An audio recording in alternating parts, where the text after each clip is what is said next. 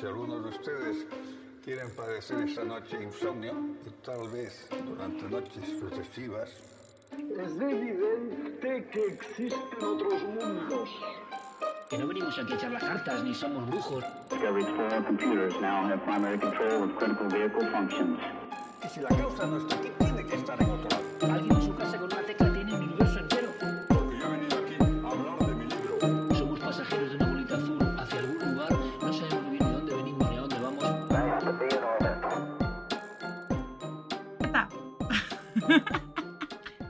eso, he, he llegado tarde a grabar eso, tío. ¿Quieres que te lo vuelva a decir? Sí. Tira-li, xiqueta. ¡Ale!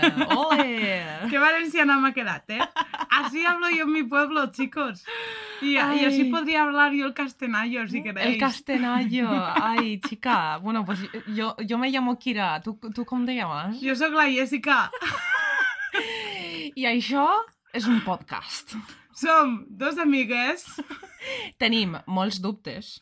El dubte d'avui és qui seria la Nemo i qui seria la Dori, xica? Para los que no entendáis el valenciano. Eh, hola, yo me llamo Kira. Bueno, no lo di- eso no lo he dicho en valenciano. Sí, creo que sí. No lo sé.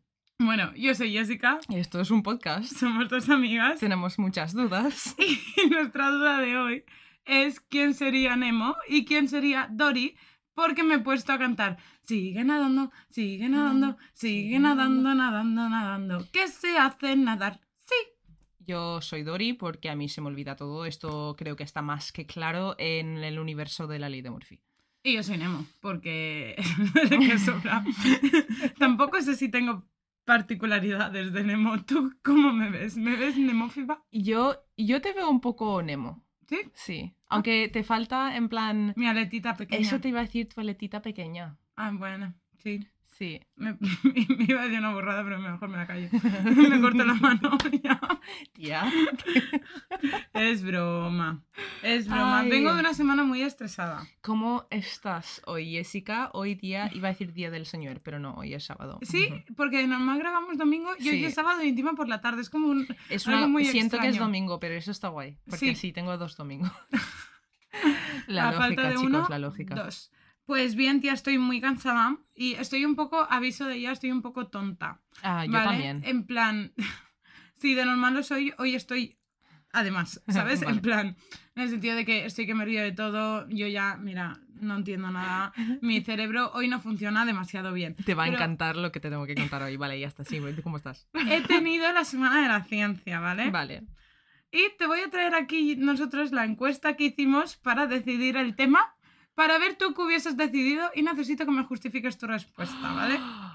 Justifica tu respuesta. Eso es, Sí. eso es el puño que se clava en la espalda de todos los De estudiantes. hecho, lo tengo apuntado, te lo puedo enseñar. ¿eh? Está apuntado. Vale, hazme la encuesta. Yo esto La no me lo encuesta esperaba. es, ¿qué harías? O sea, ¿de qué harías la semana temática de la ciencia? ¿De inventos o desastres naturales? Inventos. Vale. Y justifico mi respuesta. Sí, Eh, porque, uno, eh, lo que es el medio ambiente y los desastres naturales está más que visto en el tema de enseñar inglés y estamos de hartos volcanes ya. y todo eso. Eh, dos, es un tema muy depresivo para la época en la que estamos y pues no sé. Y tres, pues los inventos me parece algo un poco más interesante que un niño podría verlo más interesante que hablar de un volcán y de un huracán y de cosas así, ¿sabes? Tía, pues ha sido un cuadro de semana, ¿eh? Mira, haciendo coches. Hemos hecho catapultas con palitos de médico. Te voy a enseñar porque seguro que tú y Marcos os viciáis mogollón a jugar. Estaba Me viendo a los niños y de- digo, seguro que Ahora sí. que lo estoy pensando dos veces, ¿vale? Y yo, yo realmente estaba pensando desde el punto de vista del niño. Si lo pienso desde el punto de vista del profesor, creo que hubiese elegido desastres naturales porque lo de inventos involucra mucha materia y hacer muchísimas cosas con los niños. Bueno, ha sido una risa. Lo que sí que me ha gustado es el string telephone, que es el telefonito este con los sí, dos yo vasitos. hacía y- de pequeña. Pues tía, yo no lo había hecho nunca. ¿No? Yo, pensaba por que mi- eso no por toda mi funcionaba. casa hablaba con mis Tía, hermanos. pues mm, que va, que va. Mm. Y lo hice y funcionó. ¿Y sabes qué me pasó? Ay, que te lo voy a contar. Bueno, os lo voy a contar porque, bueno, esto lo va a escuchar más gente. Pero, tía, estaba hablando con una niña, Sí. ¿vale? Y yo, eh, bueno, ¿me puedes escuchar? Tal, no sé qué, todo en inglés, claro. Y me dice, ahora yo, teacher. Y yo, let's go. y me dice, Jessica, te quiero. Y yo, ay, Noah, I love you too. Y es como una niña que nunca se ríe. ¿Sabes? Que a veces le cue- me cuesta mucho Ay. sacar una sonrisa, ¿sabes? Y es como, Mm. ah, I love you too. ¿Y tú qué tal la semana? Yo he tenido una semana un poco un tal agobiante. Bueno, agobiante no, pero. mm, ¿Se te ha quedado la sensación de...? sí, porque a ver, yo sigo con el mismo horario de trabajo de siempre, solo que ahora tengo ciertas cosas que tengo que estar un poco más pendiente de ciertas personas y tal. Y. Pues se me Perdón. ha hecho. eh, No sé, me ha agobiado la semana y luego he sentido que no he tenido mucho tiempo por la tarde para relajarme, pero sí que. No, tía, me ha pasado una semana muy extraña que siento que me ha durado un año. En plan, Te entiendo. y que no he hecho nada, pero realmente he hecho de todo esta semana. En plan, no sé, me he quedado con una sensación bastante rara. ¿sabes? Bienvenida a mi mundo. Sí. Me siento así casi siempre. Y eh, que a ver si tengo algo para contar interesante. No sé, la semana pasada, el fin de pasado, bajé a casa de mis padres con mi novio y le ayudamos a mi padre a cortar un árbol. Y vamos a bajar hoy a seguir ayudándole a, a pelar el árbol, básicamente, para poder quemar, secarlo y todo eso. Eh, pero al final no, no. La cosa no ha podido ser ir el fin de que viene. Y eso es lo más interesante que tengo. Yo el viernes pasado fui al teatro Sí. y estuvo súper guay porque actuaba una compañera mía de trabajo y lo hizo súper bien, hacía de mala y yo dije, qué bien se te da hacer de mala. Tía, se le da muy bien. Sí. Y se lo dije, dije, "Mm, no sé por qué, te lo prometo. Pero bien, fuera de eso... Ah, y tengo dos cosas que decir antes de empezar, perdón. Dime.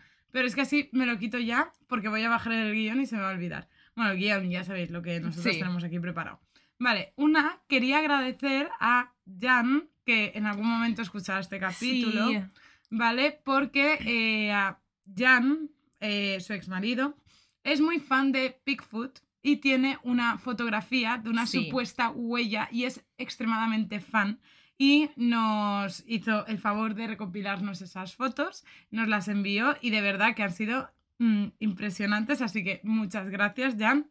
Muchísimas gracias, las subiremos eh, porque de verdad que una de las fotos, y lo dice Jan en el correo, eh, se notan las marcas, no sé cómo se dice en español, pero se notan las, las marcas de la huella dactilar del pie en, en la arena. En plan, se notan algunas. Y es, es. Me impresiona mucho verlo. Pero también recuerdo el capítulo de Bigfoot y recuerdo todo el escándalo del tío que iba por ahí creándolos. Y, y, y no sé si me parece más impresionante la idea de que podría haber sido Bigfoot o de, que podría, o de que podría haberse encontrado con uno de los moldes que hizo ese tío en específico, ¿sabes? No sé. Pero aún así me parece una locura. Aún así es una locura, sea lo que sea eso, y lo subiremos porque tenéis que verlo, es muy interesante y me encanta conocer a gente que, que ha conocido a, a cosas así, aunque sea a través de alguien, a través de alguien, a través de alguien, ¿sabes? No sé, Es- muchas gracias por mandarlo, Jan, de muy verdad. guay.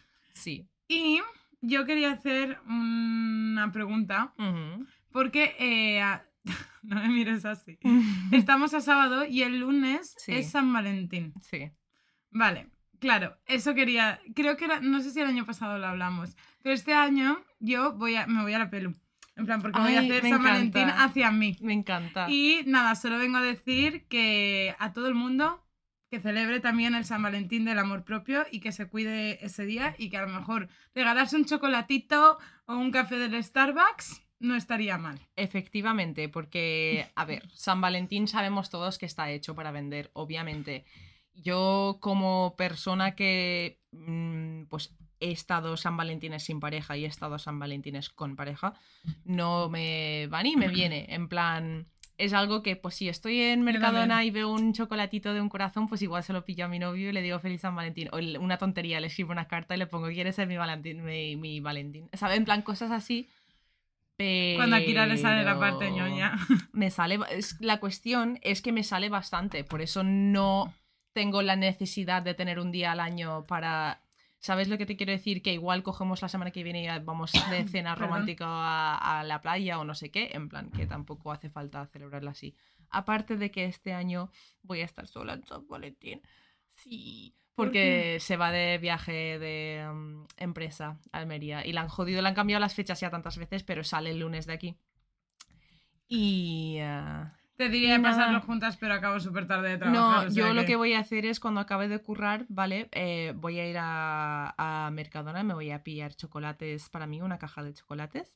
eh, voy a ver mi película favorita, voy a pedir comida, me voy a poner una mascarilla de estas de suavizantes de la cara, no sé qué, me voy a lavar el pelo. eh, en plan, yo Como sé, día. Igual entro al Amazon y me compro algo. En plan, yo qué sé, lo que dijiste tú, tío, que es San Valentín, pues si es amor, pues amor propio también, que no hace falta tampoco Exacto. en- no sé, Jessica me entiende. En plan, que mu- muchas veces todo el amor que tenemos, porque hay gente que tiene mucho amor dentro para demostrar, no nos lo demostramos a nosotros mismos y buscamos a otra persona para demostrárselo. Que eso está bien demostrárselo a otra persona, pero si tienes tanto amor, date un poco a ti mismo también. Exacto. Y esto va pa- tanto para la gente que no va, no va a tener pareja en San Valentín y la gente que sí que tiene pareja en San Valentín. Que también es importante seguir cuidándonos a nosotros mismos, aunque en. Efectivamente. Y lo último que digo que se me acaba de ocurrir, que creo que en el último capítulo no lo dije y lo quiero decir es, eh, si os queréis dar un caprichito en, am, en San Valentín, mm, vosotros sabéis que yo soy súper fan de los libros, me encanta Sí. leer, ¿vale? Pues me he leído el primer libro de la trilogía de Zorras Malas Libres de Sí. Noemi Casquet. Está súper guay, habla de la amistad, habla de rupturas, habla de crear una nueva vida y de verdad que está muy chulo. Eh, ah, yo empaticé muchísimo y seáis hombres, mujeres, cis, trans, o sea, da igual. Creo que es una historia que se puede extrapolar a cualquier, Mm, ¿sabes? Sí. Y que puedes aprender muchísimo de esa historia y Sí. que me he comprado los siguientes dos. Así que Me encanta. voy predispuesta a que me, Recomendaciones de la Yeezy. que me guste. Bueno, A ver, pues mira, hablando de San Valentín, ¿vale? uy, qué par. Eh, hoy os vengo a contar una historia de amor, chicos. Qué guay. Sí. ¿No ves? Es que se ha puesto no- ñoña hoy. Es que sabes lo que pasa, bueno, y esto ya lo hemos comentado alguna vez, que a veces Jessica y yo nos comentamos por encima los temas que vamos a hablar para ver si la otra lo conoce y como somos muy frikis de estas cosas solemos saber un poco de lo que está hablando la otra. Esta vez ha pasado que las dos nos hemos dicho el tema y ninguna sabe de lo que va a hablar la otra, así que sorpresa for everyone, chicos. Uh, me encanta este capítulo. Hacía tiempo que no hacíamos esto. Sí. Antes sí que lo hacíamos más a lo Sí, random. sí. Pero. Ay, Sí. lo echaba de menos. Venga. Vale, bueno, pues eh, historia de amor. Hoy os voy a hablar eh, sobre un hombre que se llama Paolo Macchiarini, Macchiarini, Maccarini, no sé muy bien, vamos a llamarlo Paolo. ¿vale? Y eh, su historia de amor con una mujer llamada Benita Alexander. Vale. Vale.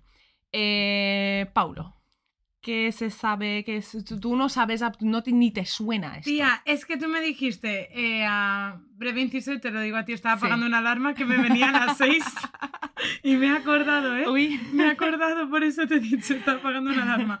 ¿Vale? Eh, me dijiste, es que lo recuerdo perfectamente porque te copié después el mensaje para preguntarte lo mismo. Eh, ¿Conoces algo de... Paolo Macchiarini. Y si no lo sabes, no busques nada de él que te lo voy a contar. Y yo, Vale. no. Bueno, pues. Vale. Eh, Paulo nació el 22 de agosto de 1958 en Basel, creo que se pronuncia así, Suiza, ¿vale? Eh, de Vale. familia italiana, como se puede notar en el nombre. Hello. Eh, creció en Suiza y obtuvo la carrera de medicina en la Universidad de Pisa en 1986, Ujú. ¿vale? Eh, y luego obtuvo un máster de cirujano, de cirujanía, en 1991. Estudió también un curso de estadística de la investigación clínica en la Universidad de. Birmingham de 1990 a 1992, ¿vale? Y también era profesor asistente en la Universidad de Pisa. En 1994 completó su máster en trasplantes de, órgano- eh, de órganos y tejidos y en 1997 completó su doctorado en lo mismo. Yo flipo con la peña, de verdad, cómo tiene una tantas ganas de estudiar. Es muchas, muchas. Este dos? hombre tenía muchas. Claro, y dos, ¿cómo lo consiguen? Yo al- alucino, ¿eh? Sí, pues, Guau. pues prepárate para alucinar más. Joder, qué miedo. Eh, los que estén escuchando esto y sepan algo de lo que le voy a contar a Jessica se están descojonando. Eh, vale, este hombre también trabajaba en una institución médica y de investigación de Suecia muy importante llamada la Karolinska Institutet, ¿vale? Y a estas alturas de su carrera, Paulo era uno de los cirujanos más conocidos de todo el mundo, ¿vale? Eh, y era muy solicitado por los mejores hospitales del mundo y sus amigos y compañeros pues los des- lo describían como un hombre muy carismático, muy inteligente, muy trabajador, muy guapo sí. también. Vale, todo. Uh. Sí. Vale. Es que me da miedo por dónde me venga el plot twist de aquí. Pues vamos a hablar un poco sobre Benita Alexander y cómo se conocieron, conocieron estos dos, ¿vale? Venga. Esta mujer nació el 21 de abril de 1966 en Michigan, Estados Unidos, ¿vale? Eh, tuvo un comienzo un poco difícil en la vida esta chica, ¿vale? Eh, de muy joven su madre la abandonó a ella y a toda su familia. Y un par de años más tarde eh, su padre la tiró de casa. Ostras. Sí. Que se me atraganta, me atraganto con el monster. Eh, vale, aún así, esta mujer, ¿vale? Luchó por lo que más quería y consiguió entrar a una de las uni- universidades abiertas del estado, en plan que puede entrar cualquiera, eh, que se llama Wayne State University. Y ahí se sacó la carrera de periodismo. Vale. Vale. Eh, se casó con su primer marido, John Knoll, en 2006 y tuvieron una hija juntos, que se llama Jessina. Ujú. Acabaron divorciándose en el 2009 y se ve que fue un divorcio muy feo, con mucha mierda por dentro, pero al final Jessina se quedó con, eh, con Benita, ¿vale? Vale. Los amigos de Benita la describen como una persona leal, buena persona, amable, cuidadora, que trabajaba muchísimo y que además era muy guapa y además la describen como el tipo de persona que era tan guapa que la ves y piensas que va a ser mala persona, pero la conoces y es muy buena persona. Sí. Me, me entiendes, ¿no? No Estamos pensando las dos Sí. en la misma persona de la carrera. Vale. Puede ser. Eh, eh, vale, siempre iba bien vestida, maquillada, en plan, vale. Bueno, vale, pues Benita empezó trabajando como periodista local en Nueva York, ¿vale? Pero poco a poco iba creciendo hasta convertirse en una productora de documentales con múltiples premios, ¿vale? Y empezó a trabajar para la NBC como periodista investigativa. ¿Investigadora? No lo sé cómo se Investigadora. dice. Eso. Intuyo. Eh, en estos momentos, ¿vale? Estaba en el auge de su carrera, recién divorciada, obsesionada con su trabajo. Una boss bitch, vamos. O sea, businesswoman a tope ahí, Sí, billetes, sí, no sí. sé qué. Eh, pero eso sí, siempre tenía tiempo para sus hijos, eh, su hija, para su familia y sus Claro, hasta aquí todo, todo va bien. Sí, claro. Todo bien. En Sí. 2013, eh, No sé por qué Benita- estará en este podcast. en el 2013, Benita empezó eh, con un reportaje nuevo sobre un cirujano famoso que estaba cambiando el mundo de la medicina con sus innovadores trasplantes de tráquea, ¿vale? Que es lo que estaba haciendo Paolo Macchiarini en este momento. Uf, me ha dolido, ¿eh? En estos momentos, Paulo estaba introduciendo un montón de ideas innovadoras al mundo de la ciencia, incluyendo el uso de tráqueas sintéticas de plástico en los trasplantes, ¿vale? Y lo que hacía con esto era cubrir la tráquea sintética con células madre del paciente antes de implantarlo para generar un tejido nuevo y devolver al paciente el uso de su tráquea, ¿vale? Dios. Me está doliendo el cuerpo. Esta técnica era súper innovadora, o sea, Tía, cada vez que mueves el ordenador pienso que me vas a enseñar algo y ahora con lo de la tráquea digo... es que he movido un poco el ordenador y Jessica le ha dado un ataque de corazón. Digo, tío. no me- digo, te da miedo a ti un corte y me vas a enseñar una tráquea. Eh, en rectifico, no me dan miedo los cortes, solo que si alguien me enseña una herida abierta, pues no me encuentro muy bien, ¿vale? Y ya está. No pasa nada, chicos, oye, mm, cada uno tiene sus cosas. Perdón, pero me has entendido lo que Sí, quiero decir. Sí, sí, sí. Vale. me ha dado, chicos. Eh, pues Pablo estaba obviamente introduciendo un montón de ideas innovadoras al mundo de la ciencia, ella pues hacía investigaciones y los dos coincidieron, ¿vale? Ah, Lo de la tráquea, ¿vale? Eh, pues eso. Volviendo a la tráquea, ¿vale? Eh, era una técnica súper innovadora y era capaz de cambiar la vida de miles de personas, ¿vale? Alrededor del mundo, ya que se llegó a pensar que con esta técnica se podrían crear riñones, hígados e incluso corazones sintéticos, ¿vale? ya. Eh, a Benita le encargaron hacer un reportaje completo en la NBC sobre Paolo y su técnica nueva y lo llamaron el supercirujano, ¿vale? Eh, Paulo iba a realizar un trasplante en Estados Unidos, por lo que tenía que viajar hasta ahí, y un día antes de empezar a grabar el documental, Benita quedó con él, ¿vale? Vale.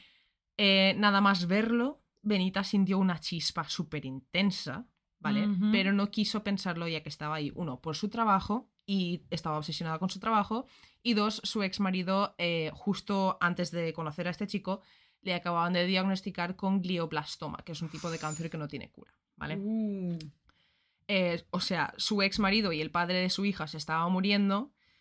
Eh, no estaba ya para muchas fiestas. no, pero mientras trabajaba con Paulo, poco a poco se iban acercando y a veces salían a comer para hablar sobre el documental, ¿vale? Todo trabajo. Pero ella, pues obviamente le contó lo que le estaba pasando a su ex Y Paulo le daba desde consejos médicos hasta consejos de amigo y intentaba ayudarla en todo lo que podía, ¿vale? Vale. Eh, Benita también aprendió durante estas cenas que Paulo estaba técnicamente divorciado, pero que el divorcio con su exmujer no se había hecho oficial con el papeleo todavía, pero que estaban separados durante mucho- muchos años, ¿vale? Vale. Que lo Eh, claro que tiene que ser. Sí. Entonces están trabajando juntos, grabando, haciendo muchas cosas. Y llega un momento que el ex marido de Benita entra en coma y ella no tuvo tiempo para ir a despedirse. Y esto a ella le revienta, ¿vale? Y Paulo le da unos consejos para poder despedirse y ella le pide ayuda a Paulo y Paulo se lo da. Y se la lleva en moto hasta un lago para tirar las flores preferidas de su ex marido como para un tipo de simbolismo para despedirse de él, ¿no? Benita dice que este fue el día cuando empezaron a tener una relación. Empezaron a tener un romance, en plan una conexión que ninguno de los dos ya podía, se abrazaron después de hacerlo y fue una emoción muy grande y empezaron una relación, ¿vale? Ah. Vas a decir eso mucho.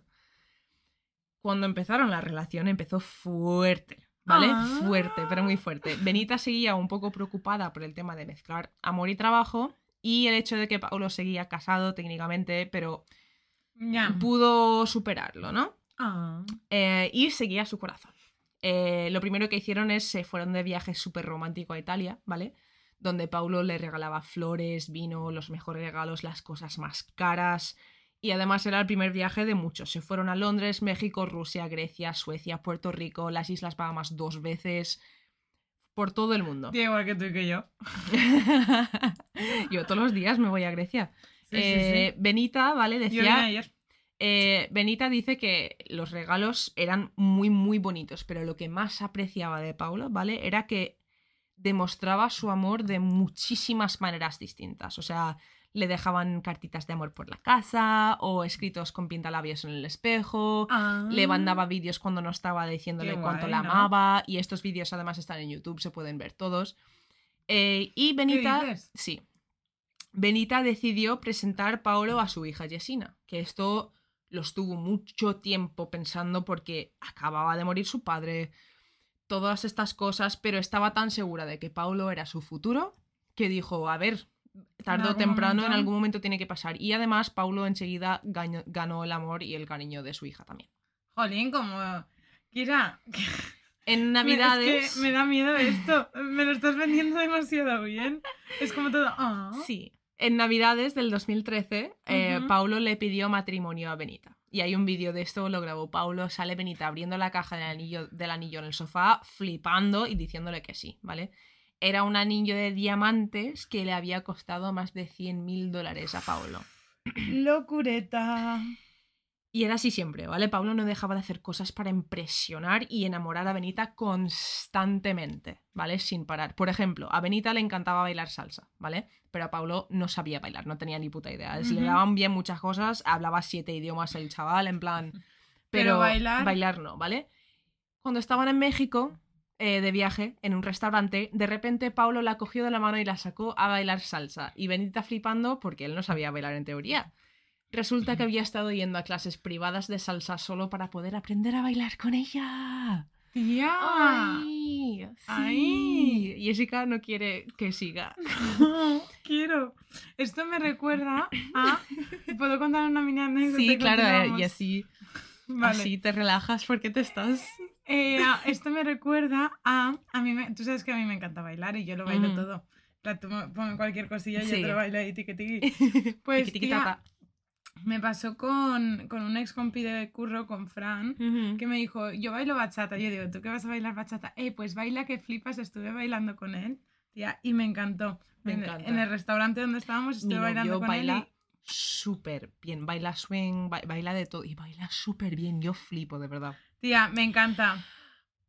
Bragas al suelo, bueno. Ay, no estaba, pensaba que era de la historia y no entendía No, yo nada, estaba y pensando en Marcos bailando, vale, ya está. yo, pues, nada, Voy a seguir. sí. Eh, vale. Eh, cuando ya estaban prometidos, ¿vale? Eh, Paulo le compró un piano a Benita, porque ella le gustaba tocar el piano. Y le dice que él de pequeño también tocaba, aunque hace ya años que no lo había cogido porque estaba estudiando, en plan no, tuvo, no tenía ya tiempo. Y se pusieron a tocar. Y dijo que iba a volver a aprender porque quería tocar en la boda. Y de repente, enseguida lo volvió a aprender y se le daba de putísima madre. Hay un vídeo de él tocando una canción de Beethoven ahí a tope, no sé qué, no sé cuántos, ¿vale? Yo flipo con esa gente, ¿eh? Pues Benita también estaba flipando, porque este tío era inteligente, guapo, no dejaba hacer cosas por ella y demostrarle su amor, o sea, era el hombre de sus putos sueños, ¿vale? Vale. Y de los míos. Eh, aunque, claro, estaban prometidos, estaban súper mega enamorados, pero Pablo era un hombre con muchísimo trabajo, que trabajaba además en varios países, haciendo cosas por todo el puto mundo. Entonces, pues no estaba tanto en casa y esto a Benita pues no le molaba mucho, pero como sabía que era por trabajo, pues lo aguantaba, ¿vale? Hombre, también ella era así con su trabajo. Exacto, entonces ex- es- ella todo eso era muy entendible con todo lo que fuese el trabajo porque ella también es así, Claro. ¿vale? Eh, cuando Pablo estaba fuera del país no comunicaba mucho con Benita porque cuando estaba en cirugías igual estaba ahí 18 horas y tenía que tener el móvil apagado, entonces y se iba a dormir después de eso y de enseguida se metía a otro, en plan no podía contestarle mucho, ¿vale?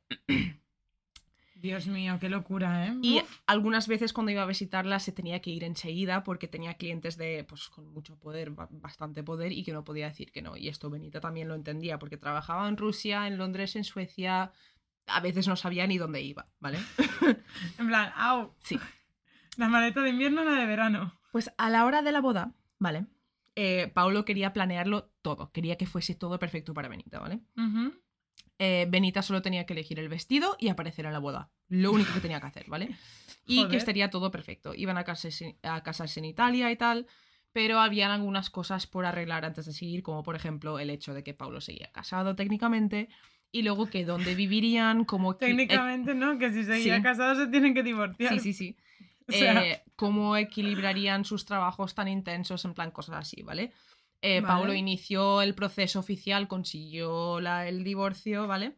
Joder, todo bien. Sí, eh, pero querían, Paulo quería una boda católica, sí o sí, Eh, aunque Benito no era católica.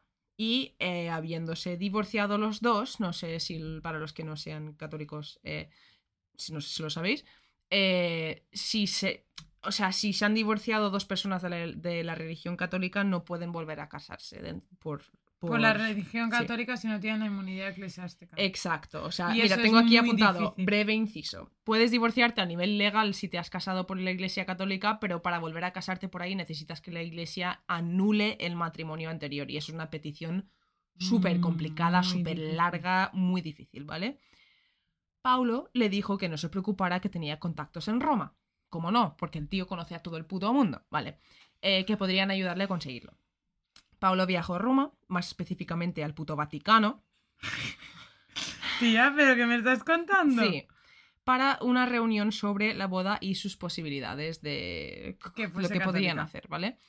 Nada más salir de la reunión, llamó a Benita y le dijo que los iba a casar el Papa mismo.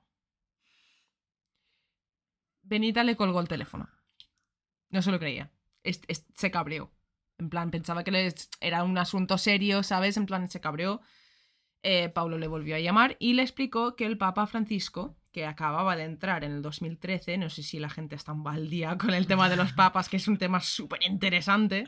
Oye, pues es súper interesante cómo los eligen. Sí, eso sí. Lo del humo y todo. Sí. Pero bueno, no sé si os, acabáis os acordáis todos viendo las noticias en el 2013, para esperar, estuvieron un montón de tiempo para que saliese el puto humo blanco que no salía, tío. Habemos papa. Eh, pues es el papa de entonces se inauguró en el 2013, ¿vale? Eh, Entonces, lo que pasa es que eh, Paulo le explica a Benita que el Papa Francisco quería casarlos porque los dos eran divorciados y eran el ejemplo perfecto del pensamiento más moderno de este Papa, ¿no? Que el del anterior.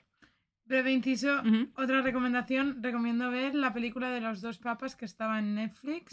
Muy buena, habla de ese cambio y habla de cómo eligen a los papas y tal, y habla de esa cosa de lo más moderno con el choque de lo más antiguo y está. tal. Sí, pues eso lo veremos Qué un guay. poco ahora. Eh, vale, pues Benita le volvió a, co- a colgar porque estaba cabreada. Pensaba que el papa de la iglesia tenía cosas mejores que hacer que casar a dos randoms, ¿sabes? Eh, y Benita es periodista.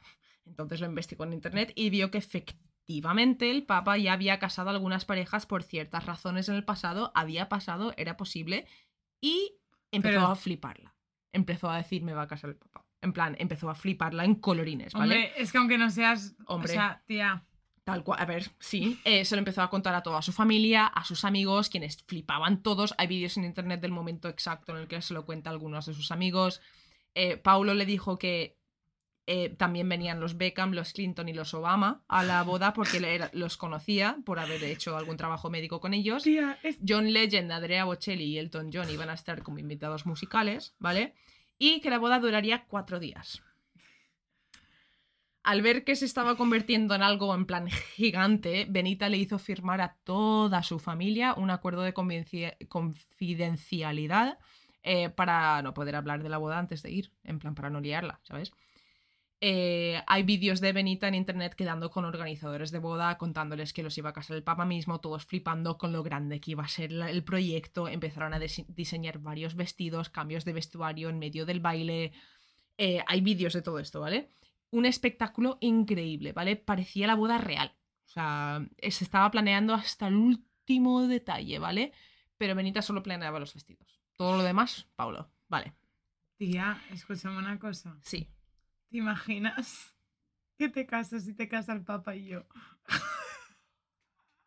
No, no. Nos...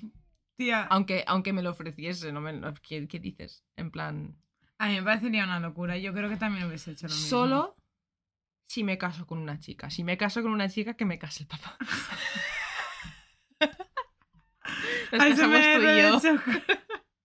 La ley de Murphy del Vaticano. Chunda, chunda, chunda. Bueno, pues eh, al papa. sigo. En el 2014 se fueron a California, ¿vale? A ver a la familia de Benita, a pasar el Thanksgiving ahí, acción de gracias. Y Paulo le comentó que estaba empezando a preocuparse por sus llamados enemigos. Eh, le explicó a Benita que había gente que estaba en su contra y que quería ir en contra de su trabajo, básicamente, y que estaba súper estresado. Y poco tiempo después de esto salen las noticias que algunos compañeros de Paulo del Karolinska Institut- Institutet eh, le estaban acusando, acusando de fraude científico, ¿vale? Eh, estaban particularmente... He perdido la habilidad de hablar. Uy, pues esta Estaban- frase te ha salido muy bien. Ya. Estaban particularmente preocupados, es que es difícil de decir, por su nuevo sistema de trasplante de tráquea, ¿vale? Eh, seis de las revistas donde Paulo había estado publicando sus estudios estaban... eh, indi- tenían indicios de mentiras e información falsa, ¿vale?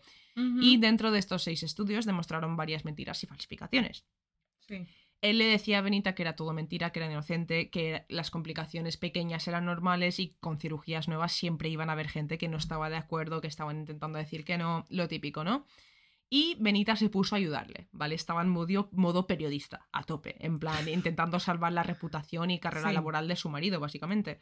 Eh, su hermanastra dice eh, recordar ver el salón lleno de papeles legales, médicos de todo tipo y Benita trabajando sin parar, ¿vale?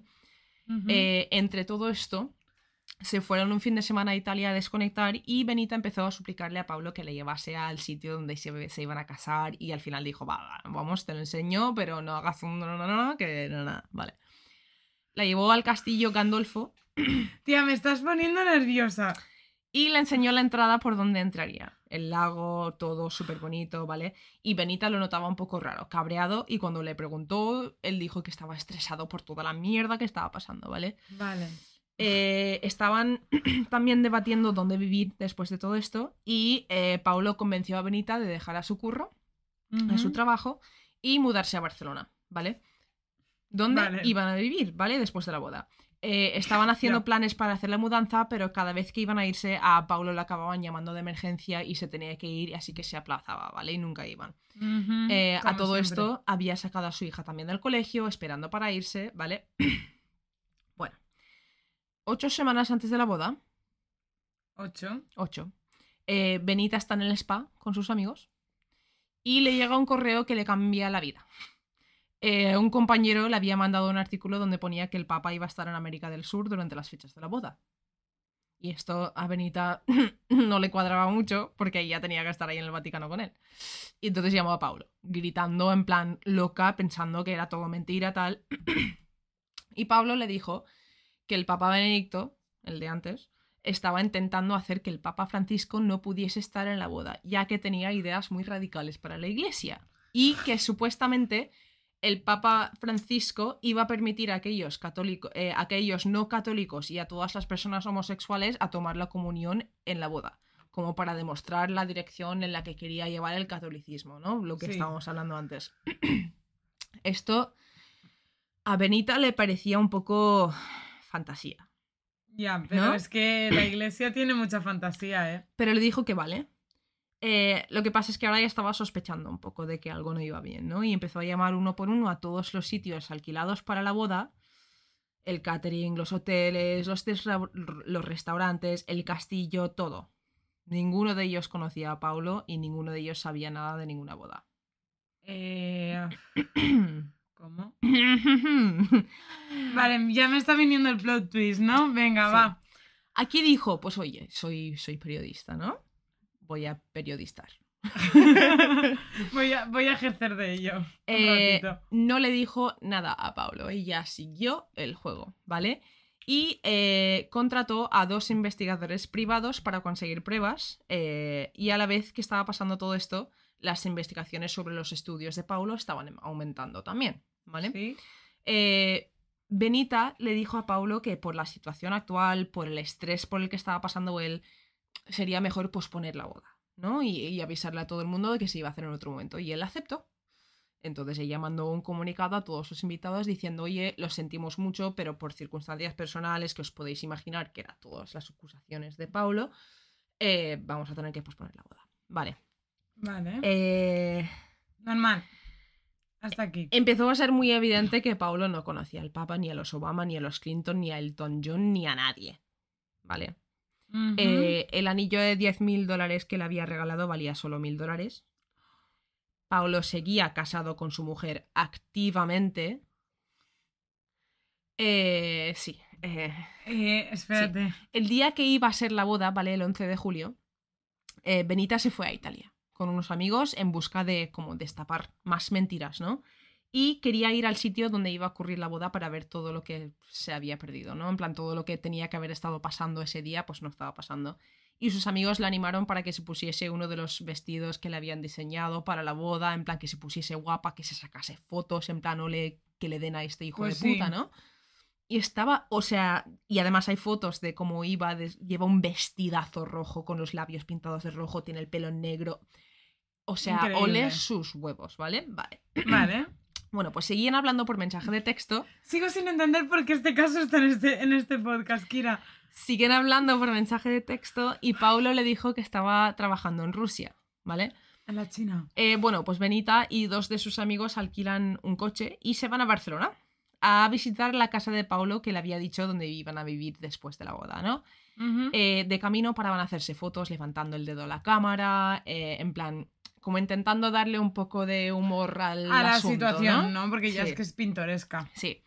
Al acercarse a la casa, todos vieron a Paulo fuera de la casa y no en Rusia. Vale. Acto seguido salió una mujer y dos niños pequeños. Una mujer que no era su mujer. ¿Cómo? O sea, su mujer, ella, él estaba casado Sí. ya con una mujer Ah, que es una italiana. tercera. Sí.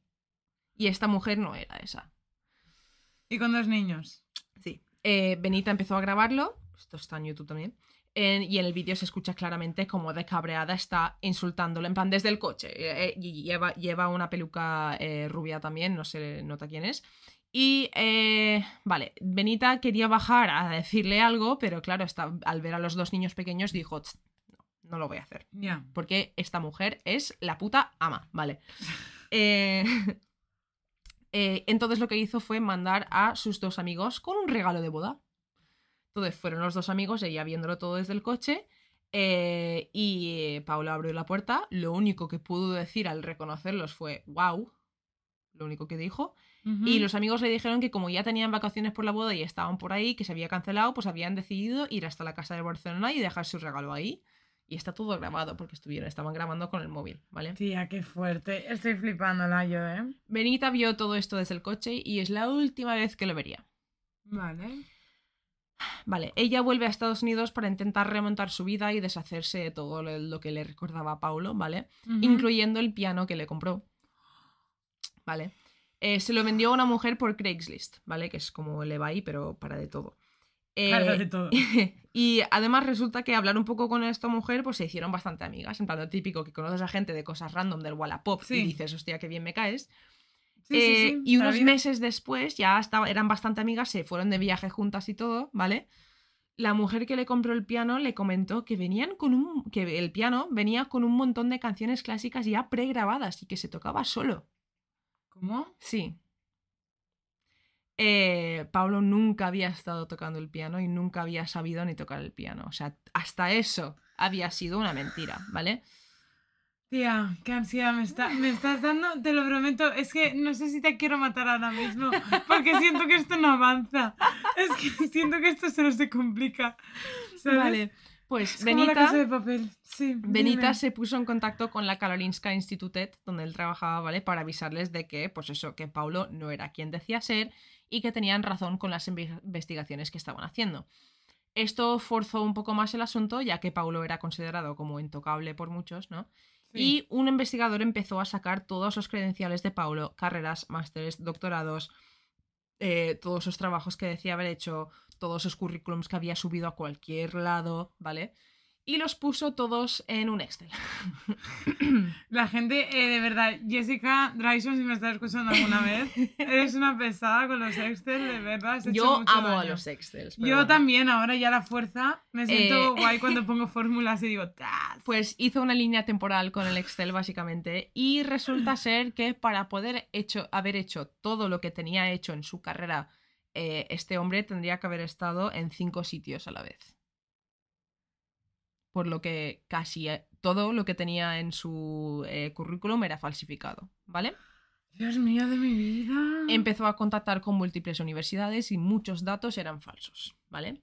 Este hombre había mentido sobre casi toda su experiencia médica y estaba viajando alrededor del mundo haciendo cirugías totalmente experimentales y sin ningún tipo de base científica real. Y por eso esto está en el podcast. Porque no tiene nada que ver con la historia de amor, pero es que me ha parecido tan interesante que necesitaba contarlo desde el principio. Ahora vamos a lo corto que tengo de crimen real de este caso, pero lo que es crimen. Tía, yo estoy alucinando, de verdad. Este- es que siento que... Uf, Es que ahora entiendes por qué tenía tantas ganas de traerte Sí. este caso y por qué te dije no busques nada si no lo conoces.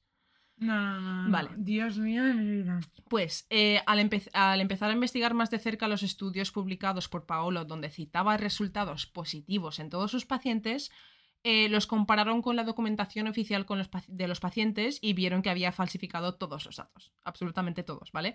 Eh, indicaba mejores notables en pacientes que habían decaído. Eh, para un paciente en particular indicó que estaba recuperándose en el hospital cuando en el momento de escribir el estudio el paciente ya había fallecido. Eh, tuvo otra paciente que después de su intervención necesitó 191 cirugías adicionales para arreglar el daño que él había hecho.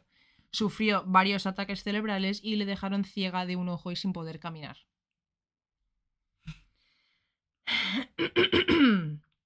Sus compañeros antiguos publicaron un documento de 500 hojas con todas las quejas que tenían sobre sus procedimientos, pero no, tuvieron, no obtuvieron respuesta.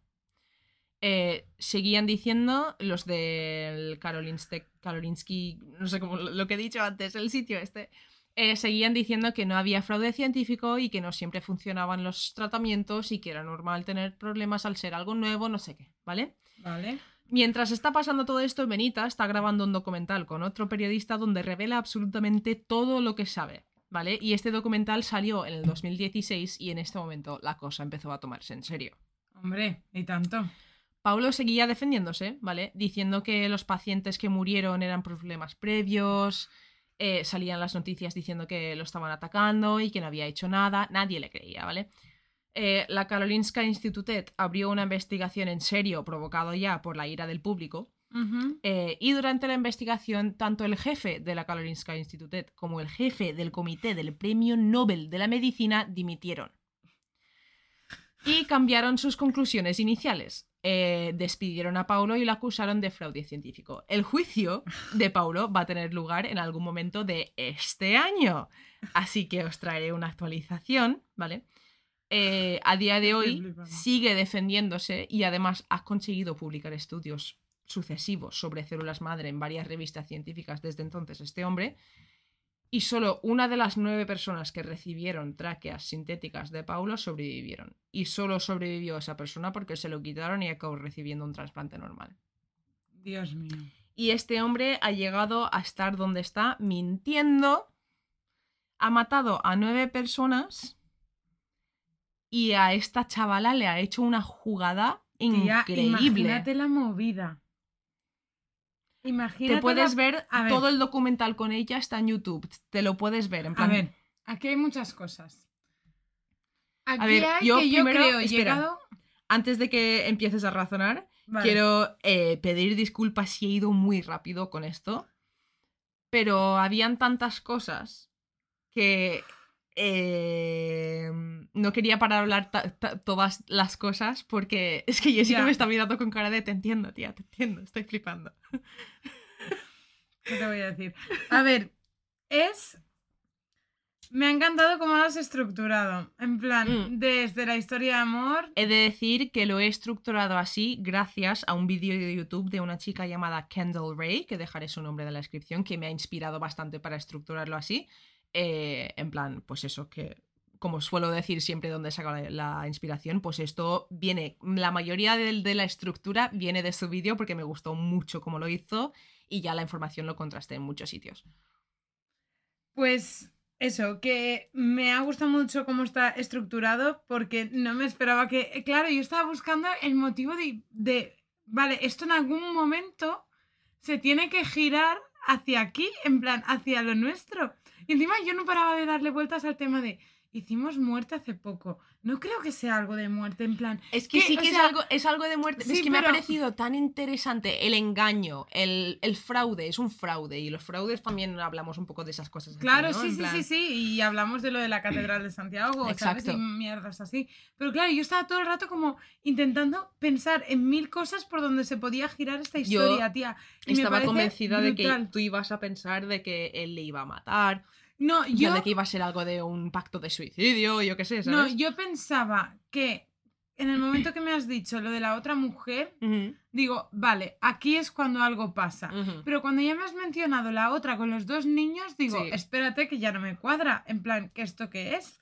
¿Sabes lo que te quiero Sí, decir? Y sí. ahí era ya cuando no- he dejado de entender de, qué- de qué va la, la movida. Pero me parece muy fuerte la capacidad que tiene cierta gente, ya no solo para mentir, tan fuerte, tan heavy, y encima, perma- o sea, llevarlo tanto, o sea, como tener esa mentira durante tanto tiempo y además exponerla tanto al público, Sí. porque es como, cuanta, cuanta más gente sepa una mentira, más gente puede descubrir que es mentira. Hay, ¿Sabes lo que te quiero decir? vídeos de las noticias del 2019, ya acusado de todo esto, en las noticias diciendo con su acento ahí súper guay, eh, italiano, no sé qué, hablando en inglés, diciendo que, que, le, duele, que le duele que la gente diga esas cosas de él, que él nunca no ha hecho nada malo, que nunca ha engañado a nadie, que no sé qué. Yo alucino. O sea, esa cara. Y encima ella, que a mí me dices que me va a, pasar, me va a casar el papá. Y yo la flipo, colega. Es ¿Sabes? que tendría que haber simplemente- seguido su primer instinto de decir, what the fuck, esto qué es, esto no puede ser. Pero tía, se dio cuenta. Se dio cuenta, Ya. no fue tonta, tío. Ya. Eh, y ole sus ovarios, loco. Aparte, O sea, aparte toda la hay mucha gente que la en intenta cómo- criticar, ¿vale? Hay mucha gente. Jessica me acaba de mirar con una cara de ¿qué, qué- qué dices?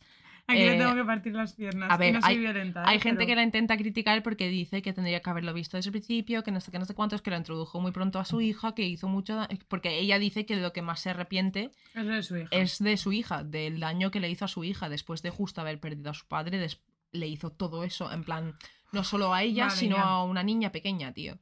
Que no es capaz de entender la movida. O sea, Exacto. Entonces, eh, yo lo que vengo a decir es que estamos hablando de una mujer que lo ha pasado mal, que piensa que ha encontrado el amor. Si me estáis diciendo todos los que estáis escuchando esto, que nunca habéis estado con nadie, nunca habéis estado cegados con ciertas cosas por el amor o por... O sea, es muy fácil ju- juzgar este tipo de situación si no pero hay que verse dentro. en el contexto. Sí, efectivamente. Y además que todo lo que hizo este hombre al principio era bombardearla con amor. Y no paraba de, de venderle los oídos, tío. Y encima, teniendo en cuenta que también su historia, jolín, pues Sí. no ha sido la más fácil, ¿no? O sea, a lo mejor su infancia y tal, y de- descubres a alguien que te quiere y que encima te cuida un montón y que Sí. te trata como una reina Sí. y que, joder, piensas, pues creo que me lo merezco. ¿no? Y Después encima te trata a tu mierda. hija como una reina. Es que encima ves que también ¿Sabes? quiere a tu hija, que tu hija se lleva también súper bien con él. Es que después de lo que te ha pasado con tu exmarido, es que, tío, yo también, pues por un momento diría, joder, también me merezco ser feliz. Y menos mal que se lo tomó, entre comillas, a buenas y dijo que, que te voy a joder. ¿Sabes? En el sentido de que le podría haber cogido Sí, peor sí. y hundirse, ¿sabes? Pero ella lo cogió y hizo algo bueno de eso. ¿sabes? Porque lo expuso y dijo, oye, que Sí. vete tú a saber que en- toda... a lo mejor no tiene 80 años y se ha operado, ¿sabes? En plan... Tía, Y- qué fuerte. Y aparte de su parte en la historia, que me parece muy interesante la psicología de todo eso, eh, mm, otro tema que quiero hablar y criticar un poco es el hecho de cómo cojones ha llegado alguien hasta ahí. En plan, a mí pensar que hay alguien, que había alguien o que puede haber alguien ahora mismo por ahí en el mundo 2013, es que... operándole a personas con métodos eh, inventados, falsificados y matando a la gente en, en círculos tan altos y, y- y dando conferencias y, y publicando revistas y mierdas así. eh, ¿Qué cojones nos pasa? En plan. ¿Quién está controlando eso? Tal cual. Houston, no hay nadie al volante, No ¿sabes? sé. En plan, esa no la había Que pensado, una pero- cosa es mentir en tu currículum y decir que sabes hablar inglés, pero otra cosa es decir que sabes hacer cirugías, ¿sabes? Claro, es que me parece muy distinto. Sí, Y más porque es que no estás jugando con algo, es que estás jugando con la vida sí. de una persona. ¿sabes? Me parece una locura. Sí, Tía, qué fuerte, qué fuerte. muy fuerte. Me ha encantado. De verdad, no me esperaba yo este plot twist. Yo pensaba, mucho. te lo prometo, y no tenía ni idea de esto, ¿eh? Me- qué fuerte. Pues me extraña, fuerte. seguro que si luego cuando te enseño una foto de su cara, igual me dices, me suena de haberlo visto en las noticias. Puede en ser. plan, porque su cara salía muchísimo en esa época. Hombre, pero es que encima su- esa ¿sabes lo que época pasa? hace dos días. Es que ¿sabes lo que pasa? Que lo único que salía en las noticias era que era un médico eh, acusado, un cirujano acusado de, de fraude científico y de haber matado a ciertos pacientes. Y como solo salía eso, pues era un caso más en la tele. Pero como yo te acabo de contar todo esto, es un caso gigante que no sacaron mucho en la tele, aparte del documental ese que hicieron de. Tía, me de parece muy Benita. fuerte. Me parece muy fuerte. Que, eh, no sé, alucino, alucino. El Papa. Yo me quedo con lo del Papa. Yo qui- quiero saber lo que me tienes que contar tú hoy, porque Esto es otra no sé nada y además no me acuerdo algo de un mausoleo o no sé qué. Sí. No me acuerdo. Claro, yo te puse esa palabra y te puse un nombre. Sí, Si no lo relacionas, Yo no nada. lo conoces para nada porque es algo muy fuerte. yo nada. Pero yo te traigo una pregunta para empezar. Vale. Si te digo París, ¿qué te viene a la cabeza? La Torre Eiffel, eh, las catacumbas, eh, ratas, eh, ratatouille, baguette, ulala. Mi hermana, porque se muda a París. Moulin Rouge. Ah, Sí, sí, sí, sí. cabaret. Tú cuando quieras paras, ¿eh? Eh. Es que te he visto muy lanzada. eh, no sé. eh, mm, el Tour de France. no lo sé, llévame a pasapalabra. Vale, yo, si pienso en París, muchas veces pienso pues en, en el amor, en las flores, en la ciudad del amor, de la luz, de tal. A la vez pienso en toda la Revolución Francesa, las guillotinas, las catacumbas, las ratas, la Ajá, sociedad. Eso es lo que pienso ¿Vale? yo. La buena cuestión es que, aunque mucha gente tenga esa imagen de lo bonito, una de las cosas más conocidas de París, en cierto aspecto, son los cementerios. Ujú. Tiene cementerios muy conocidos, ¿vale? Vale. Y no solo por la estética de estos, ya que muchos son muy antiguos, sino por quien descansa tras los muros de, por ejemplo, uno de los cementerios más conocidos no solo de París, sino del mundo y de los más visitados, que es el cementerio de Père Lachaise, ¿vale? Que descansan un sinfín de personalidades de fama mundial, Uh, ok. ¿vale? Además, lo que he dicho, es uno de los cementerios de las necrópolis más grandes y más visitadas del mundo. ¿Vale? Sin embargo, eh, mm, obviamente sin un cementerio, ya no solo porque es antiguo, sino estamos hablando de un país como es Francia, Revolución Francesa, bueno, Primera Guerra Mundial. Todos sabemos que Francia ha tenido una historia muy... eh, como... que ha vibrado un poco ese Sí, suelo. Vamos sí. a dejarlo ahí. Sí. ¿Vale? Eh, claro, al final los cementerios, tía, son sitios que tienes mucha leyenda, muchas historias y cosas raras que pasan, ¿vale? Pues uno de ellos, eh, de hecho, creo, lo estaba buscando en el mapa. Hay varios cementerios en, en París. Yo, si no pasé por este, pasé por uno muy cercano porque era, tía, enorme rollo. Tenía como siete u ocho entradas Hostia. y te lo prometo que par- no parecía ni real. Joder. O sea, parecía un, un decorado de película. uh, me encanta. Es que son, te lo prometo que los cementerios del centro de París, o sea, no sé cómo serán los actuales porque obviamente no serán así. Sí. De hecho, se- tú pasabas por ahí, se veían y ponían 1700 y pico y tú, Sí. Dios. ¿Sabes? Son increíbles. De hecho, en este cementerio hay gente como Jim Morrison o Chopin. Eh... Hasta Hola. donde tengo entendido. Sí, sí, sí, sí, sí. Y lo he encontrado en varios, en varios sitios. Vale. ¿Vale? Y hay muchos, eh, muchas leyendas en Ujú. torno a este cementerio, como una de eh, una señora y un señor que se llaman, bueno, traducidos al español, ¿vale? Imagínatelo en francés. Ujú. Eloísa y Abelardo, que era una pareja de amantes que a pesar de que... Eloise Abelard. Sí, pues algo así. Muy bien, gracias. Los subtítulos en francés, muy bien. Thank you. Thank you, thank you.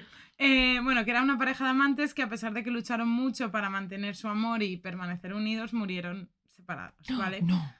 Sí, tía. Me parece súper... A mí me ha parecido como súper bonito porque están enterrados los dos juntos. Ay. Y entre otras también podemos encontrar la tumba de Víctor Noir. Que tú dirás, ¿quién coño es este señor? Me, me da igual. Bueno, pues fue un periodista que fue asesinado por Pierre Bonaparte, que fue el primo de Napoleón III durante los movimientos de la Comuna de París en 1871. Eh, ¿Cómo? Es que hoy te traigo un poquito de todo, historia, fantasmas. es que creo Me que encanta. todo junto puede estar bien combinado, ¿vale? Bueno, pues en este cementerio hay Sí. una historia, Sí.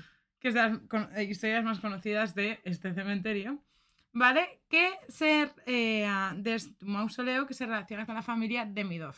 Vale. Sí, Vale. eso es lo que me pusiste por WhatsApp. Me pusiste no sé qué de mi Dove mausoleo. Sí.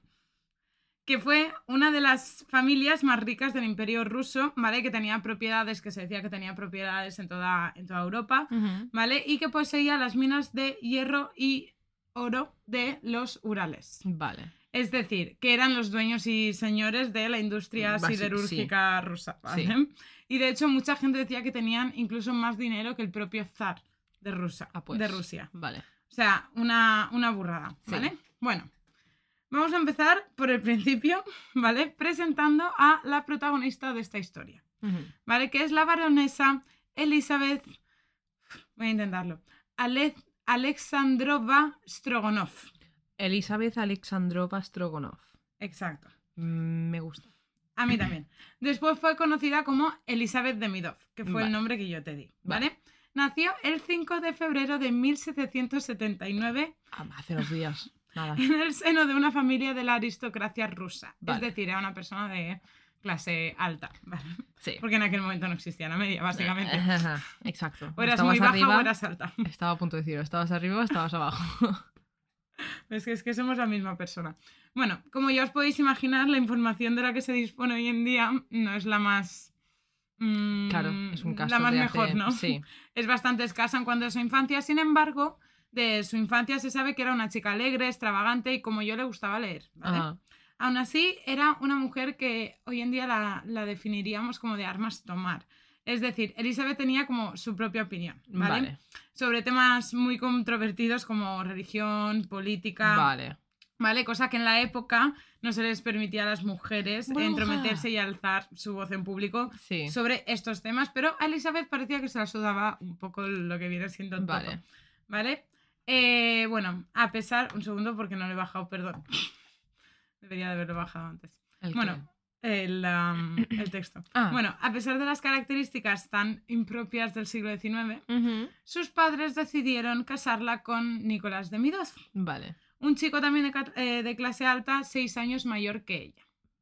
Vale. Para ser de la época no está eh, mal. Justo estaba pensando, para ser de la época, no me, o sea, me esperaba que fuese un señor de 70 años. ¿sabes? Sí, yo también.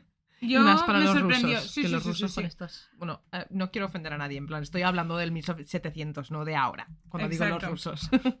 Bueno, ella, como era de esperar, se opuso con mucha insistencia ante este matrimonio, pero todo su alrededor le decía que esto no era su decisión, sino la de Dios todopoderoso. Y Elizabeth pues llegó a un punto que se dio por vencida, pobrecilla. Ya bastante tenía que luchar todos los días. Sí. Bueno, de hecho, casi que lo tenían todo preparado ya la boda y todo, ¿eh? A ver, O es que lo que se hacía en esa época también, es- si eras rico, te casabas con quien te tenías que casar y luego tenías tus 20 amantes y ya está. Ya está. En plan, ¿para qué, te vas a preocupar? tal cual. Bueno, la boda fue. eh, hay varios sitios, pero los que, en plan, las fuentes más fiables que he encontrado, dicen que la, boda fue en San Petersburgo con una ceremonia bastante tradicional, ¿vale? Vale. De ahí, pues bueno, el matrimonio empezó una nueva vida. Bueno, fruto de esta unión, el matrimonio tuvo dos hijos. Pavel, que nació tres años después de la boda, y Ana- Anatovli, Anatovli, que nació en, en 1812, ¿vale? Las fechas entre ambos embarazos pueden dar a entender dos situaciones completamente distintas. Una, que el matrimonio estuviese teniendo problemas relacionados con la fertilidad. ¿vale? Claro, porque estamos hablando de 1700, en plan que la, es casarse y tener el hijo. En plan, lo normal era nueve meses después de ser casado o incluso antes. Eh, tenías el hijo. En plan, si se- o sea, una la el tiempo ese de tres años de estar casada a tener el hijo es raro para aquel entonces. Ahora no. Claro. Hmm. Claro, y aparte eh, creo que los hijos se llamaban como 10 años. Sí. Ahora mismo no encuentro la fecha de cuando se casaron, Sí. pero se llamaban bastante. Entonces podía ser que estuviesen teniendo problemas de fertilidad Sí. o dos que llevasen vidas completamente opuestas y separadas que no les permitía tener mucha intimidad, hecho que corroboran los historiadores. Vale. ¿Vale? De hecho añaden que no se llevaban excesivamente bien. ¿Vale? De ahí que llevasen pues vidas completamente distintas. Sí. Bueno, pues ah, hay gente que a día de hoy lo elige y tampoco se lleva bien, ¿eh? Y no pasa nada. Uy, perdón. No, me he asustado yo misma. no me esperaba eso. Bueno, llegados a este punto, ¿vale? Vamos a hablar un poco de ellos dos como individuos, ¿vale? Recordemos que, como he dicho antes, Elizabeth era una persona que le encantaba socializar y hablar con la, con la gente y tal. Sí. ¿Vale? En contraposición a Nicolás, que era un hombre mucho más serio y enfocado en que sus negocios pues llegasen a buen puerto, ¿no? Que Sí. diesen pasta.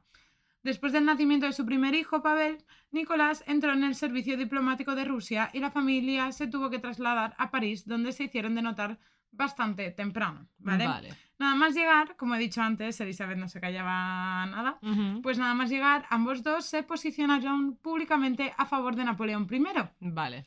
Cosa que le hizo subir, bueno, los hicieron subir en clase social y acabaron como juntándose y codeándose pues, con, Con- gente del gobierno, sí. con gente de mucha pasta, ¿vale? Gente de negocios mientras celebraban fiestas y galas benéficas. ¿Qué pasó? que llega un punto que las tensiones entre Francia y Rusia en la época de Napoleón Eh, exacto. eh, no era la mejor, ¿vale? Y el apellido de Midov, de Midov empezó a no ser visto con buenos ojos. Tal cual. ¿vale? Ya ves.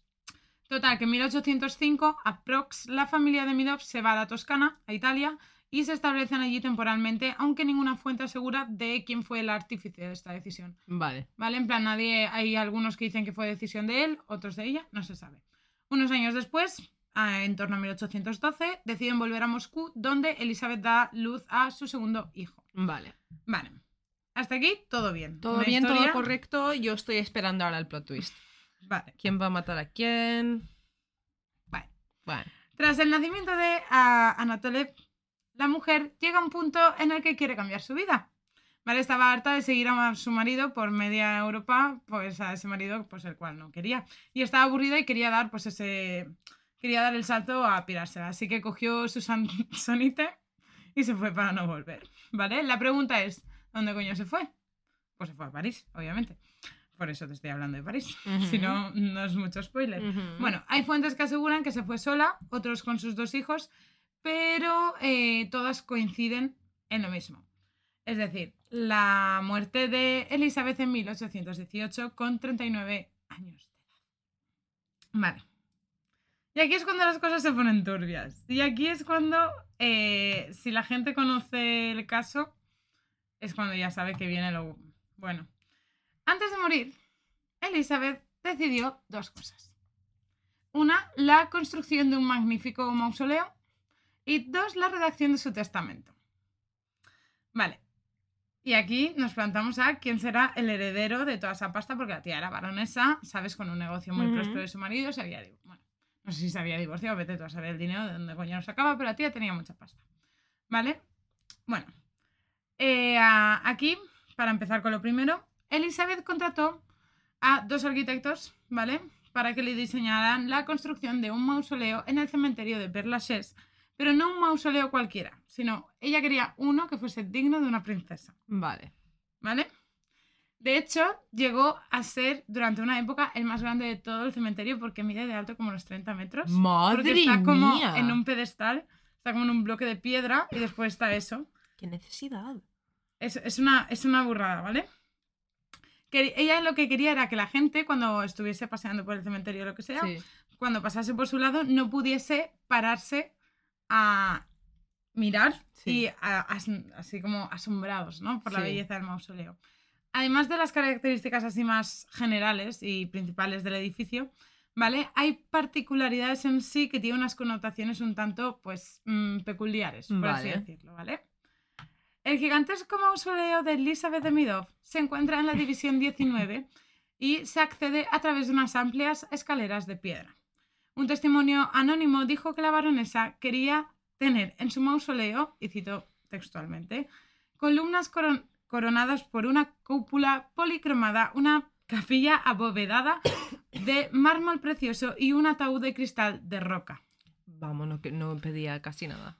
Tiene, o sea, en sí, si tú ves fotos, ¿vale? Tiene muchas referencias a la griega, a la Grecia clásica, Sí. incluso a orígenes de, los orígenes de, de Grecia, ¿vale? Como la imagen de un martillo o las comadrejas grabadas en la piedra, las cuales pueden recordar al subsuelo de las minas, Sí. que nos puede recordar al negocio de la familia de, de Midov, ¿vale? Además, en el centro de la tumba hay un nudo de mármol que recuerda al nudo mágico de Hércules, considerado como el símbolo entre la vida y la muerte. Vale.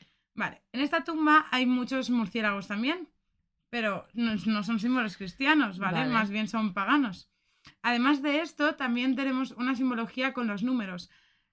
Es un poco como tú con los números, tiene un poco de toque, porque como las fuentes aseguran, Elizabeth murió, murió el 8 de abril de eh, 1818. Uh. 888, que es como el Uh. 666, que es el número del demonio, Sí.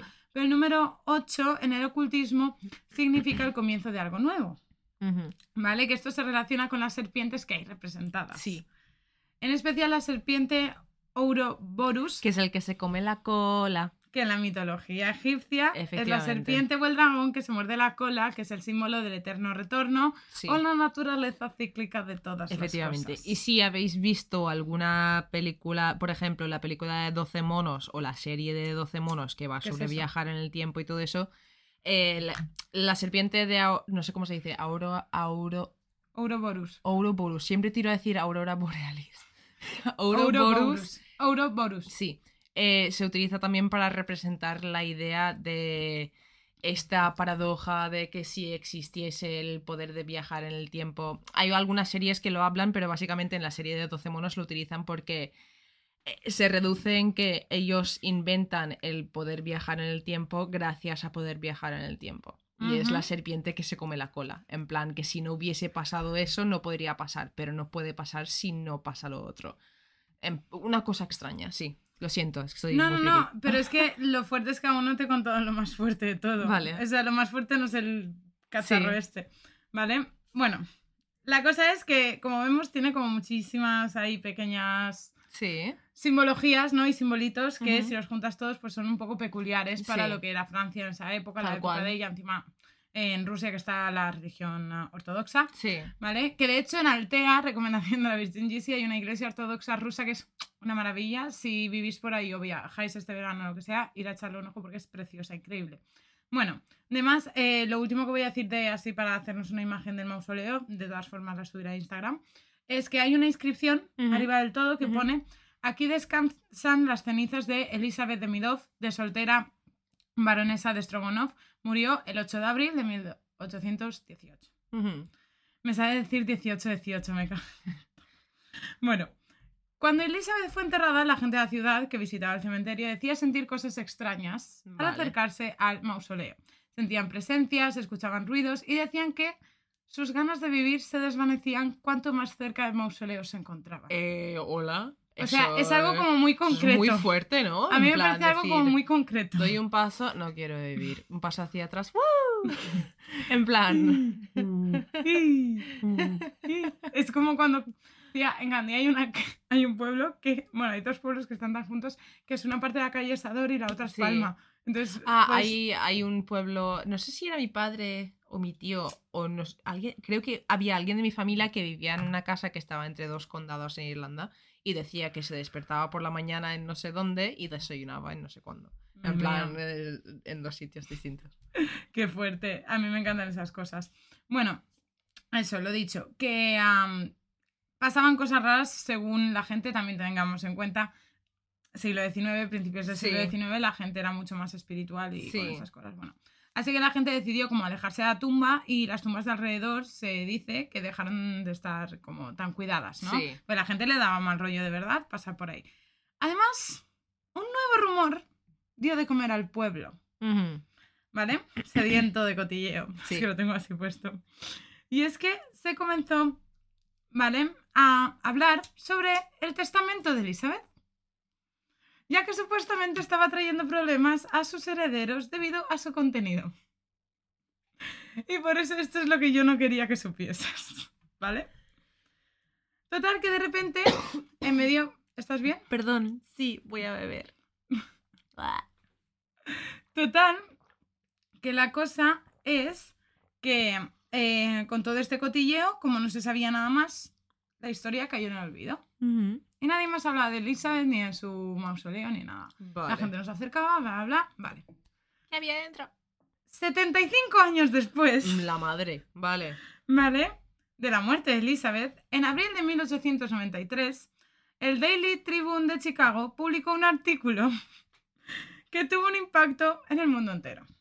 Y es que los herederos del testamento de la baronesa Demidov habían acudido a los tribunales de París para intentar anular una de las cláusulas del testamento, una cláusula que ellos mismos consideraban una broma de mal gusto. Uy. El artículo decía lo siguiente.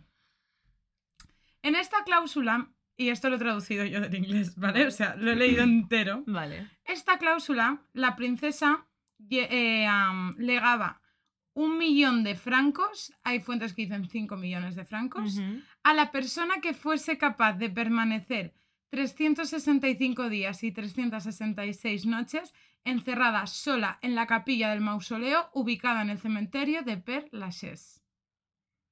Qué puta ama. Qué puta ama. Qué ama, ¿no? En verdad. O sea, qué, qué- qué- qué señora más maja, ¿no? O sea, eh, ojalá Tía. ser yo tan inteligente como para que se me ocurriese algo así para ponerlo en mi testamento. En plan, oye chicos, millón, un millón de euros a quien se quede en mi mausoleo un año.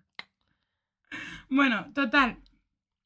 Que el cuerpo de la. eh, otra cita de- del mismo artículo, ¿vale? Dice que el cuerpo de la princesa, según el informe, se encuentra en un ataúd de cristal, ¿vale? En un maravilloso estado de conservación. Ninguno de sus familiares ha podido permanecer más de dos o tres días en la capilla. Espérate, que sus familiares lo han intentado para ganarse la pasta. ¿Tú qué crees? Pero eh, la condición era que tenía que ser un familiar suyo o puede ser no, cualquier puede persona ser del mundo. cualquiera. Vamos a intentarlo. ¿Nadie lo ha conseguido? No, obvio. Tía, es un millón. Espérate, espérate. Vale. Es que no es tan fácil como... Vale. Poco tiempo después, ¿vale? En febrero de 1894, el New Zealand Herald, o como se pronuncie, dio más detalles sobre el siniestro reto del testamento. Vale. Un reportero se entrevistó con el celador del cementerio, el cuidador del cementerio de Père Lachaise, que le dio todos los detalles más escondidos de este reto, ¿vale? Aquí van. Si alguien quería ganar el dinero, tenía que permanecer al lado de la tumba durante un año en silencio absoluto, mirando a la tumba del aristócrata, cuidando de ella y recordemos que la tumba es de cristal. Lo peor es que al parecer habían espejos tanto en paredes como en el techo, así que aunque el valiente quisiese apartar la vista, siempre acabaría mirando a la tumba del aristócrata. ¿Vale? Y claro, tú pensarás, ¿esta gente no come? Claro. Vale. En cuanto a la comida y la bebida, obviamente esta gente come porque si no se muere y Claro. es otro ahí dentro. ¿Vale? Eh, una vez al día, eh, alguien del exterior te traía comida, ¿vale? No podía hablar con esa persona, no podía tener ningún tipo de interacción, tenía que estar en silencio. Sí. ¿Vale? Y además, cuando se hacía de noche y el cementerio cerraba, se le permitía a esa persona salir una hora a darse un paseo entre las tumbas. ¿Vale?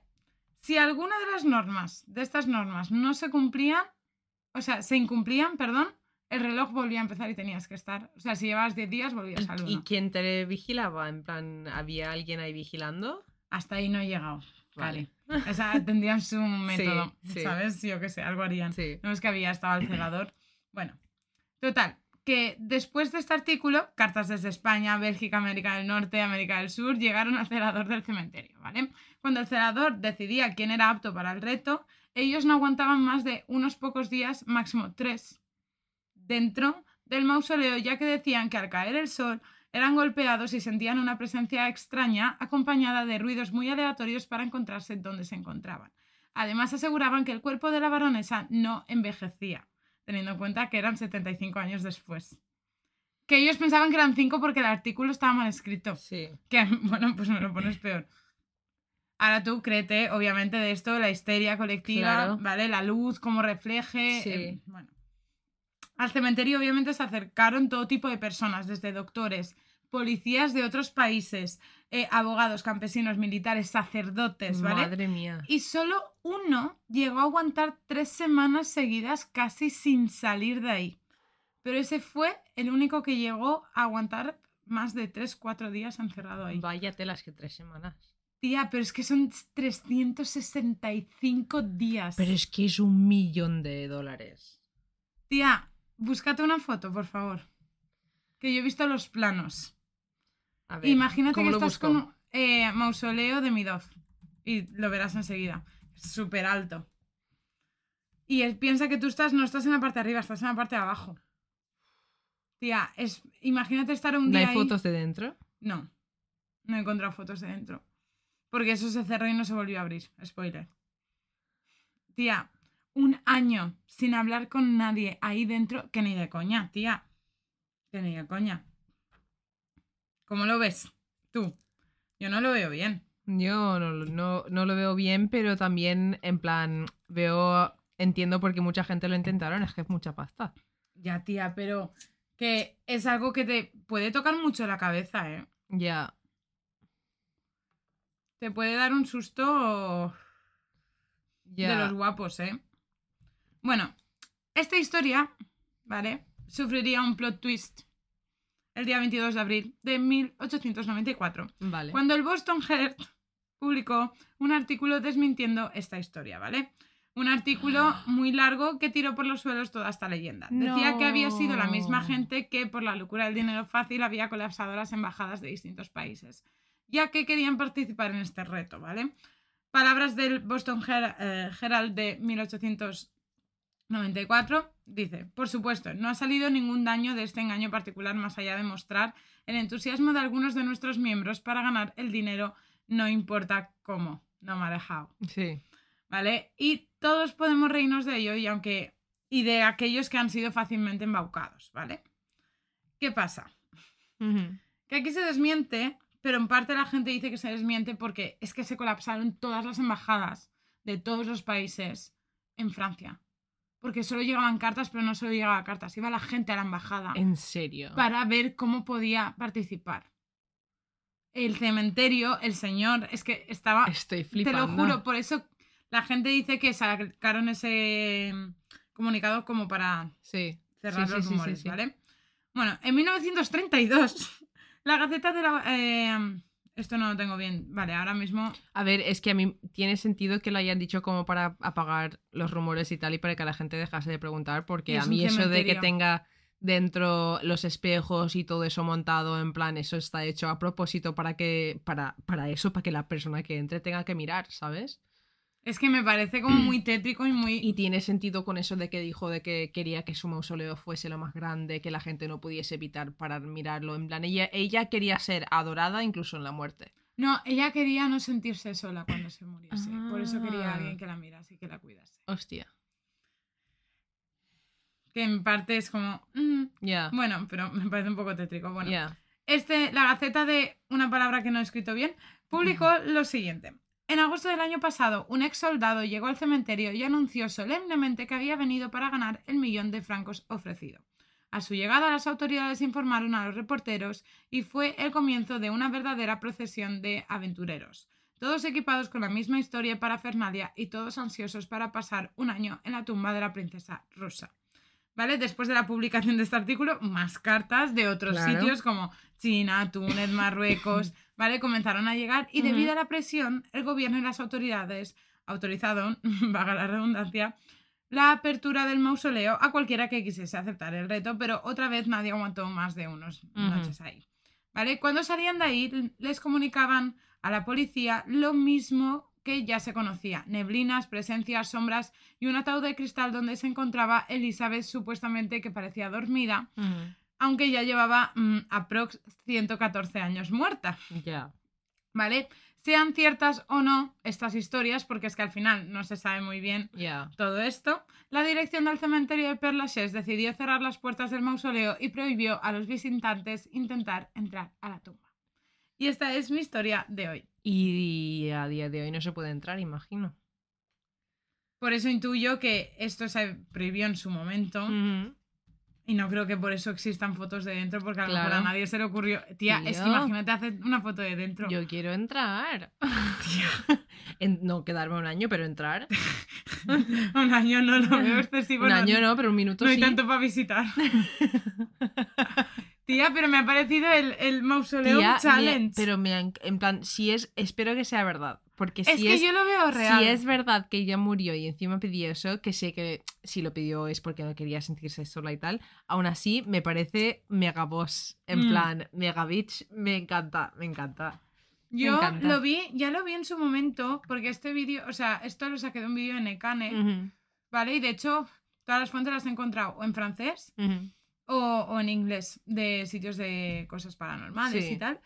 Y tía, lo subí hace lo, lo subí hace tres años y ya lo vi y lo del reto me pareció una locura porque dije, a mí ya de normal las historias antiguas me cuestan un poco porque como Sí, no hay tantos datos, al final Es que es- me es tomo más a historieta. sí. Pero esta historieta me moló mucho. Sí, porque no me la esperaba. O sea, no- ya no solo mausoleo, sino. Tía, el reto de. Si pasas todo, tienes que mirar.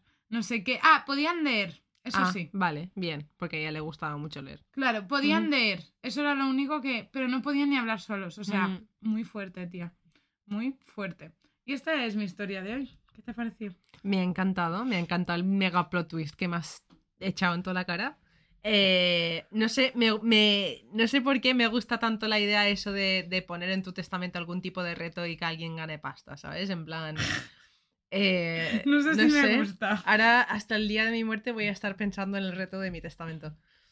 Eh, No, no le haría a nadie nunca pasar un año con mi cadáver.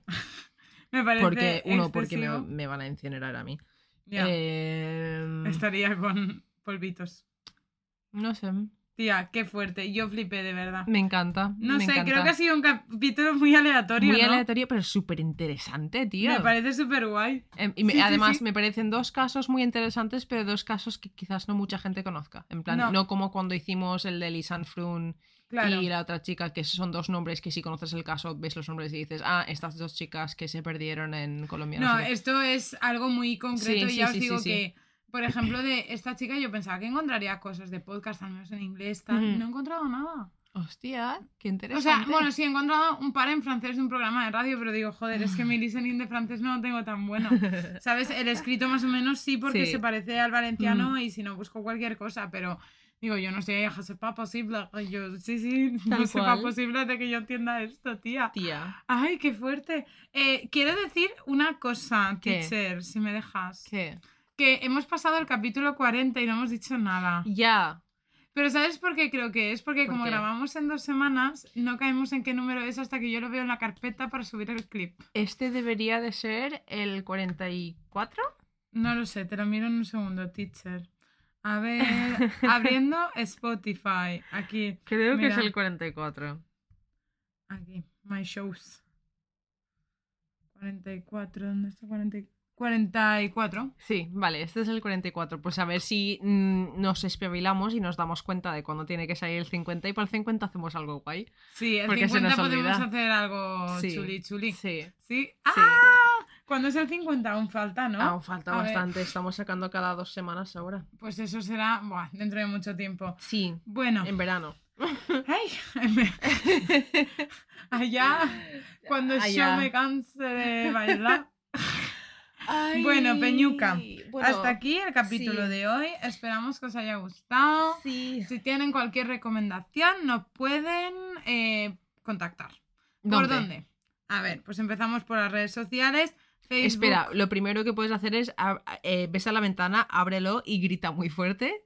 Y si te escuchamos bien. Y si no, luego ya lo otro. Tía, ¿te imaginas que alguien... Eh, me, Me daría un infarto. Me daría un infarto. Tía, no, ¿tú a ver, en verdad cuenta? no, porque como yo tengo un nombre de perro aquí en España, para que los que no lo sepáis, ¿vale? Kira, que no se escribe como pensáis que se escribe, pero Kira aquí pues es un nombre bastante común de perro y yo muchas veces voy por la calle y escucho Kira, Kira, deja eso. Y me giro en plan de, ¿que tú qué, tú qué quieres? Tía, ¿te has dado cuenta que aquí abajo en el parking hay como un pájaro que sirva muchísimo? ¿O es alguien en una Ah, ventana? no, la- Ah, durante la cuarentena el año pasado me di cuenta perfectamente, cariño, que no había nadie por la calle y empezaba... "Pup, a silbar, como silbar. Sí, sí. Tía, yo me rayo porque a veces pienso que es alguien asomado a la ventana. No, porque hay, hay- además a veces hace el silbado este de... No, silbado Ay. hacia el micrófono. Perdón, Así. sorry por el mal ASMR. No soy buena de ASMR, como podéis comprobar en mi tono de voz. Bueno, Bueno, ¿dónde nos pueden contactar? Que creo que no lo hemos dicho. Twitter, Sí. Facebook y Instagram. Yes. Empezamos con Facebook, la ley de Murphy, fácil para toda la familia. Y en Twitter y en Instagram en arroba LLDM podcast. Y después... Yes. Y luego también tenemos TikTok, que lo tenemos abandonadísimo, pero hoy ahí está si nos queréis seguir, que es arroba LLM podcast. Y si nos queréis mandar fotos o experiencias intensos, que tenemos algunos por leer en el podcast todavía, nos podéis mandar un correo a la ley de arroba gmail.com. Y te voy a decir que mi madre nos ha dado like a algunos vídeos de TikTok. Ay, me encanta madre tu madre, TikTok. la Margarita. Eh, ah, pues eso, Peñuca, que os vaya todo genial. Nos Sí. vemos en dos semanas. Voy ¿Y a qué? intentar convencer a Jessica de ver la película de Encanto conmigo. Ay, tenemos que verla. Sí, sí, Sí. Y si no la habéis visto, de verdad, si os gusta. En El otro día me acordé de ti porque me salió una. eh, Ay, ay, ay, ay, ay, no me acuerdo ahora del título. Bruno. No se habla de Bruno. Na, na, na, na, Me salió en Spotify, me dijo en el, en el, el radar este de novedades es que es y yo temazo, dije, eso tenéis es que verlo culpa de todos. Kira. Es una película de Disney, es una película monísima, aunque no te gusten las películas animadas, si te gustan los musicales te va a gustar, y si no te gustan los musicales, si te gusta Lin Manuel Miranda también te va a gustar. Para Tal todos, cual, para todos. Tal cual. Y nada más. Así que os bendecimos. Bendiciones a todos. De la Virgin Yeezy, de la Virgin Kira. Me encantaría. ¿Podemos hacer una sesión de fotos que seamos las Virgins? Mm, podemos intentarlo. Yo no sé si voy a convencer mucho, bro.